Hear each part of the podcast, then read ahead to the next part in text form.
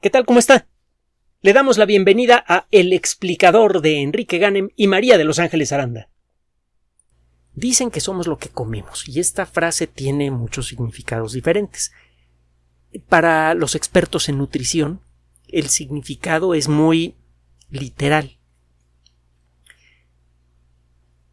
Nuestro aspecto, nuestra salud y hasta nuestra vida misma dependen de comer la cantidad correcta de las cosas correctas. Esto suena obvio. El problema con lo obvio es que muchas veces viene sin, eh, sin la letra pequeña. ¿Qué significa comer lo correcto y en cantidad correcta? Esto es algo que estamos apenas descubriendo. Existen un montón de doctrinas con respecto a qué conviene comer y de qué manera. Cada médico sepa o no sepa de lo que está hablando eh, eh, que, quiera hacerse famoso publica su propia dieta. La realidad es que estamos empezando poco a poco a descubrir exactamente qué cosas son las que conviene comer y qué cosas no. Y estamos empezando a descubrir también que la, la cantidad que le sirve a Juan a lo mejor no le sirve a Pedro.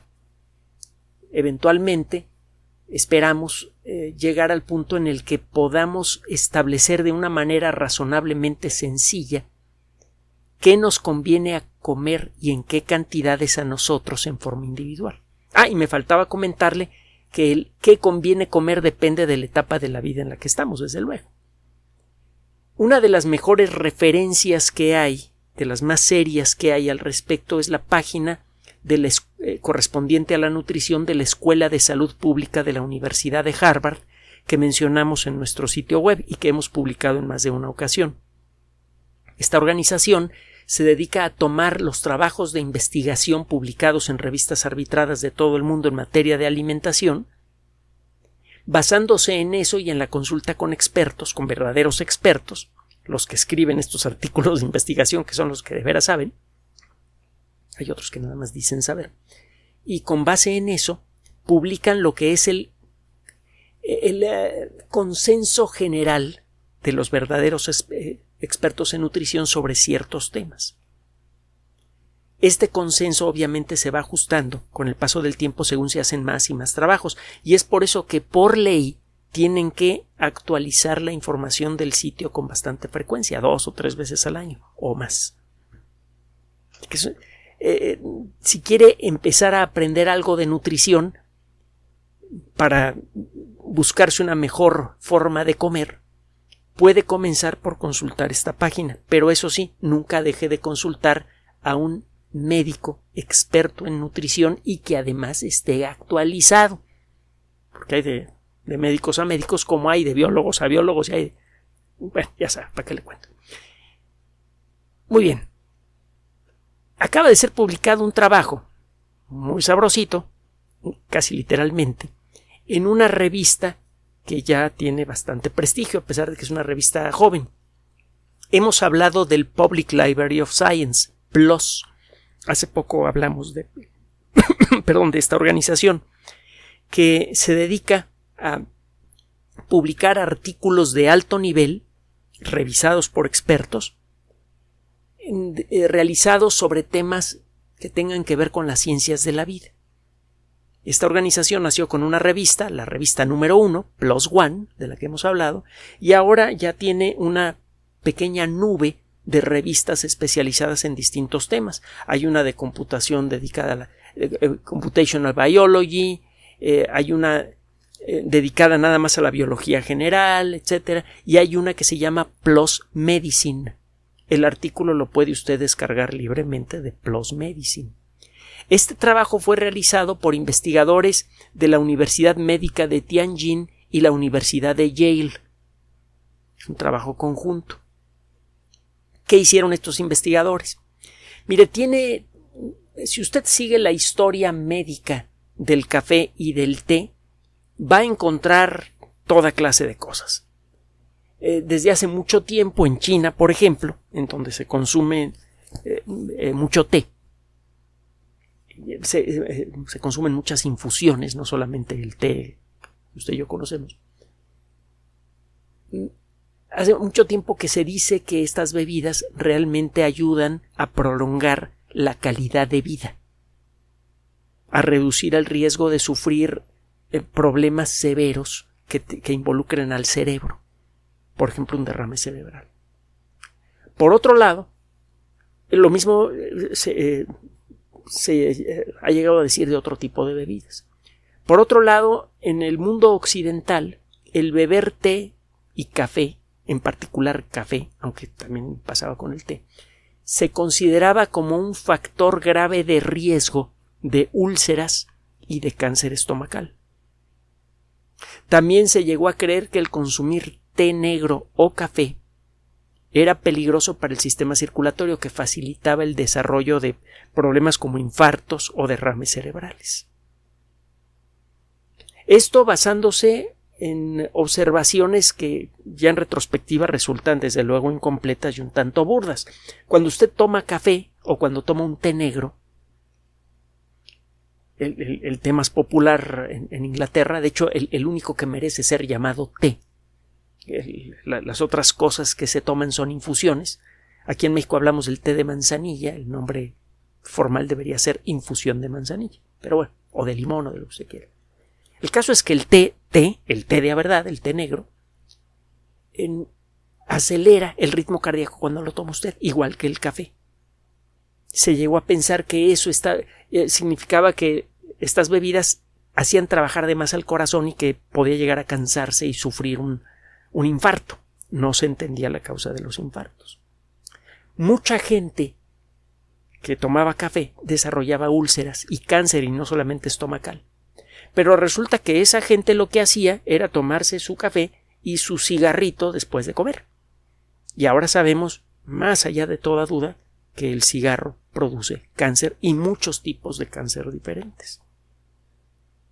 Y es un cancerígeno tan potente que incluso un anticancerígeno decente como el café no logra ofrecer una protección decente. En las últimas décadas se ha empezado a acumular evidencia con trabajos, algunos de ellos muy bien hechos, otros medio mañosos, pero bueno, hay trabajos muy bien hechos, que indican claramente que el consumo racional, moderado de café y de té tienen un efecto benéfico en la salud. El caso es que la mayoría de estos estudios se han realizado con grupos relativamente pequeños. El estudio que le vamos a mencionar tiene una validez eh, mayor, tanto por la cantidad de personas que participaron en el estudio, como por el tiempo que pasó desde el inicio del estudio hasta el momento de sacar las conclusiones. Tiene ya un tiempo, desde el 2006, que en eh, el Reino Unido se estableció un sistema de información médica que se llama el biobanco. Puede usted buscar en la Wikipedia los detalles. Póngale wiki espacio UK, la abreviatura de United Kingdom, Reino Unido en inglés, y luego la palabra biobank con K al final. UK Biobank, wiki. Esta organización arranca en el 2006 con eh, los datos proporcionados por medio, alrededor de medio millón de voluntarios de entre 40 y 69 años. La idea es que estas personas eh, consultarían con regularidad, como les convenga a los doctores, y acuerdan que los datos de cualquier cosa que hagan, tomarse un análisis de sangre, eh, ponerse una vacuna, consultar al médico porque les duele el estómago, lo que sea, o que entren de urgencias a un hospital, cualquier cosa que les pase, debe ser reportada a esta organización, al biobanco. Este biobanco eh, eh, garantiza la anonimidad, si es que es el término correcto en español, de las personas que participan en él. El caso es que se puede seguir por primera vez en la historia un grupo realmente grande de personas, alrededor de medio millón de personas, para ver con qué frecuencia y en qué circunstancias se desarrollan las enfermedades degenerativas de la tercera edad.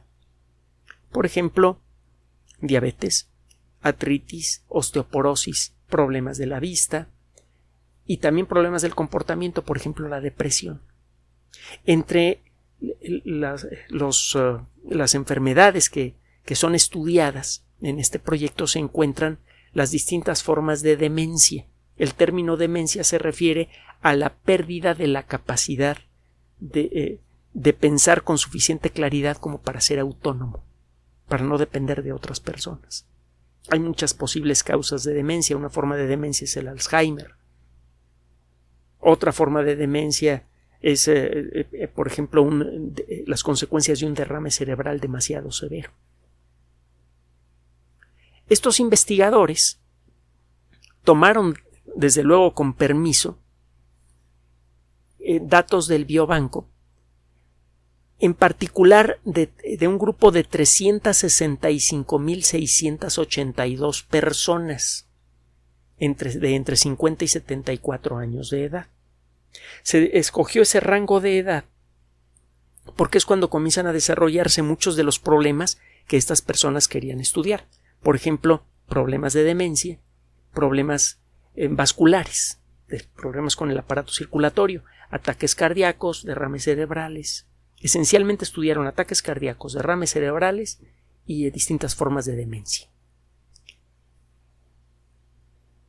Esta gente, la gente que participa en el biobanco, se empezó a unir a partir del 2006 eh, perdón, y hasta el 2010. Y fueron seguidas hasta el 2020. De este grupo de 365.682 personas, 5.079 desarrollaron alguna forma de demencia y 10.053 experimentaron cuando menos una instancia de derrame cerebral, que puede ser una instancia menor o muy grave. Bueno, una vez que hicieron esto, los investigadores empezaron a estudiar desde luego antecedentes familiares, eh, tipos de dieta, características físicas generales, si la persona está, eh, tiene sobrepeso o no, etcétera, etcétera, etcétera. Y una vez hecho eso y utilizando técnicas estadísticas avanzadas, empezaron a buscar qué factor es el que parece reducir más el riesgo de sufrir derrames cerebrales, ataques cardíacos o alguna forma de demencia. Buscaron, por ejemplo, si el sobrepeso, si el sobrepeso es un factor que facilita el desarrollo de cualquiera de estas tres condiciones. Entonces, estar en el peso es algo que se sabe que es bueno, pero la correlación no es muy cercana. Es decir, que si usted adquiere su peso normal, eso puede reducir un poco el riesgo de sufrir un derrame cerebral o demencia de alguna forma, etcétera, etcétera, pero el riesgo todavía es tangible. El controlar la dieta, el tipo de cosas que come uno, eso también influye y influye de una manera más importante. Pero de todo lo que se come, lo que de manera bastante clara reduce sustancialmente el riesgo de sufrir cualquiera de estas condiciones es el de tomar café o té o tomar las dos cosas. Resultados. La gente que tomó dos o tres eh, eh, tazas de café al día. Tazas me refiero a tazas estándar, no, no tarritos. Un tarrito tiene bastante, tiene más café. Sino una taza estándar la gente que tomaba entre dos y tres tazas de café al día o de tres a cinco tazas de té al día o una combinación de cuatro a seis tazas de café y té tenían el menor riesgo de sufrir derrames o demencia. Vuelvo a repetir el dato. La gente que tomó de dos a tres tazas de café o de 3 a 5 tazas de té al día o una combinación de entre 4 y 6 tazas de café o té tuvieron el menor riesgo de desarrollar demencia o de tener un derrame cerebral.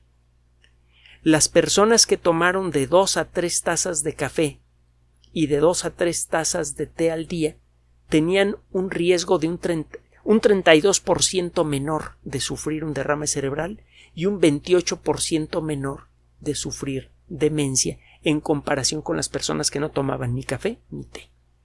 Allí sí la diferencia fue muy grande, es casi un tercio menor el riesgo.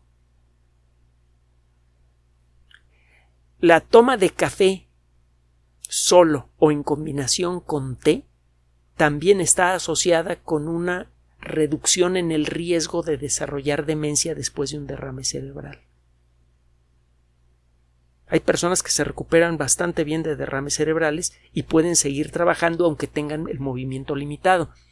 Eh, si usted busca los videos de un director extraordinario, de los mejores directores del último siglo, eh, Georg Solti, con ese, verá que sus movimientos son un tanto raros, sobre todo si encuentra usted un video de, de, Solti eh, ya grande.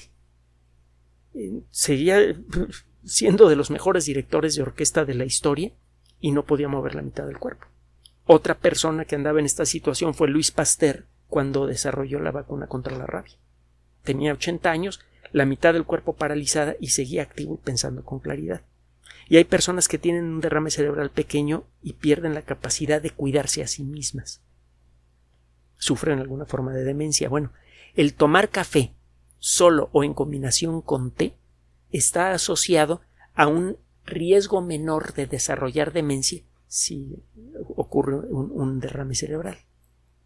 Entonces, en pocas palabras, en resumen, el tomar café y té por separado o en combinación está asociado con una disminución tangible del riesgo de sufrir un derrame cerebral o demencia. Los datos están pendientes para ver cómo queda la situación de, problemas cardíacos, aunque la información disponible sugiere que el café o el té no predisponen a riesgos cardíacos. No sabemos si reducen incluso el riesgo de sufrir un, ataque al corazón, pero ciertamente parecen no aumentarlo. Todo esto que le estamos diciendo no sustituye a la visita con un médico especializado en nutrición pero sí es un buen complemento, es un buen tema para que lo discuta usted con el médico. Hay que decir que hay personas que tienen ciertas condiciones en los riñones, por ejemplo, que no deberían tomar ni café ni té. Es, es raro, pero pasa. Entonces, si quiere saber si a usted le conviene o no tomar café o té, ya en serio, vaya con un médico, con un nutriólogo. Si quiere de veras comer lo que debe comer, no caiga en estas eh, dietas populares propuestas por eh, tal médico o tal otro médico. Mejor platique con un nutriólogo. Pero eso sí, antes de hacerlo, ¿por qué no echarle un vistazo a algunas revistas científicas? A final de cuentas, la buena información que, tiene que ver con nutrición viene de ellas.